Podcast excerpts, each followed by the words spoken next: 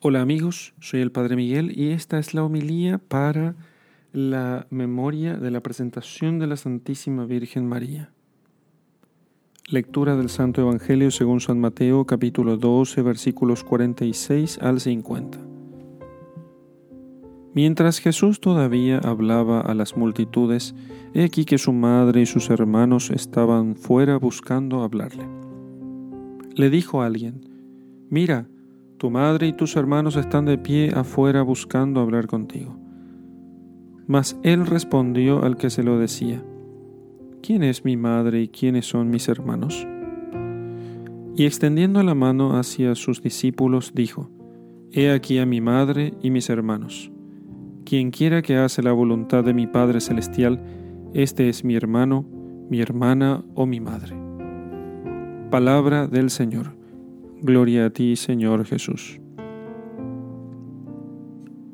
Desde los primeros tiempos de la ley de Moisés, fue una costumbre muy religiosa entre los hebreos ofrecerse a sí mismos y también a sus hijos al Señor. Unas veces eh, este ofrecimiento era irrevocable y para siempre, y otras se reservaban la facultad de rescatar, a veces con algunos dones y sacrificios. Eh, a este fin había alrededor del templo varios edificios con, dormitorios y con lugares para hospedaje destinados para hombres y otros para mujeres, unos para niños y otros para niñas, donde vivían todos hasta cumplir el voto que ellos o sus padres por ellos habían hecho. Bueno, ocupábanse allí en servir a los ministros sagrados, en, costurar, en hacer los ornamentos sagrados y en otros muchos oficios necesarios para, el servicio de la, de la, casa de Dios. Así leemos en Ana, mujer del Cana, que ofreció a su hijo Samuel. Y eh, en el segundo libro de los Macabeos se hace mención de las doncellas que se criaban en el templo. Y San Lucas dice que Ana profetiza desde que enviudó no salía del templo a ejemplo de aquella Ana, madre de Samuel, Santa Ana, madre de Nuestra Señora, y San Joaquín, su padre, hicieron voto al Señor que si les daba algún fruto de bendición, un hijo, librándolos de la, de, la vergüenza de la esterilidad, consagrarían a ese fruto, a ese hijo, a su servicio en el templo. Y el Señor que quería fuese todo milagroso en aquella santa niña, a quien desde la eternidad le había destinado para madre de su hijo, oyó benignamente estas oraciones y hizo a Joaquín y a Ana padres de aquella bienaventurada criatura. Llegando la bendita niña María a la edad de tres años, cumplieron religiosamente ese voto San Joaquín y Santa Ana, llevándola ellos mismos para presentarla y dejarla para el servicio de Dios en el templo.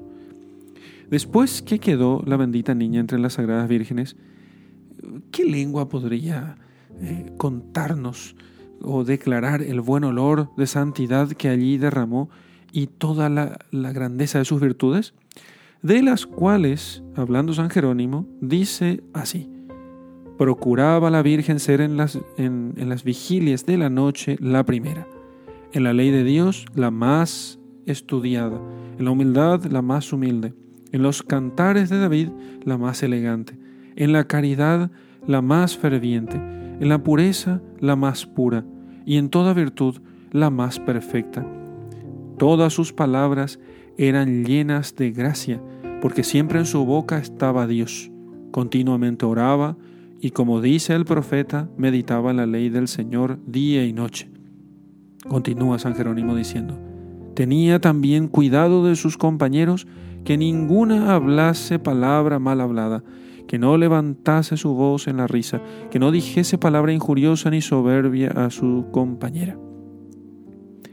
Y San Ambrosio añade, la Virgen María, la Niña María, no deseaba que otras doncellas le diesen conversación la que tenía buena compañía de santos pensamientos.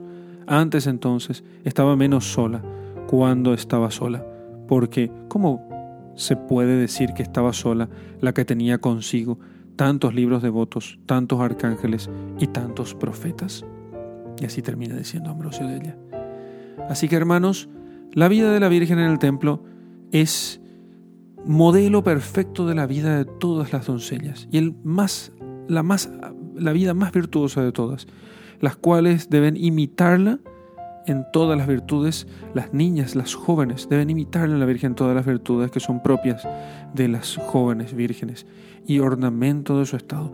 Pero especialmente las vírgenes que consagraron su virginidad a Jesucristo y las religiosas o, o las mujeres que al conocer la vanidad del mundo se, acogen en la soledad de la, de la vida religiosa, deben tener por su reina y princesa a esta niña y pedirle devotamente su favor para imitarla en la guarda del voto que hicieron, como la imitaron en hacerlo, y seguir en todas las cosas el glorioso ejemplo de esta niña. La niña que será luego Nuestra Señora, la Santísima Virgen María. En el nombre del Padre y del Hijo y del Espíritu Santo. Amén.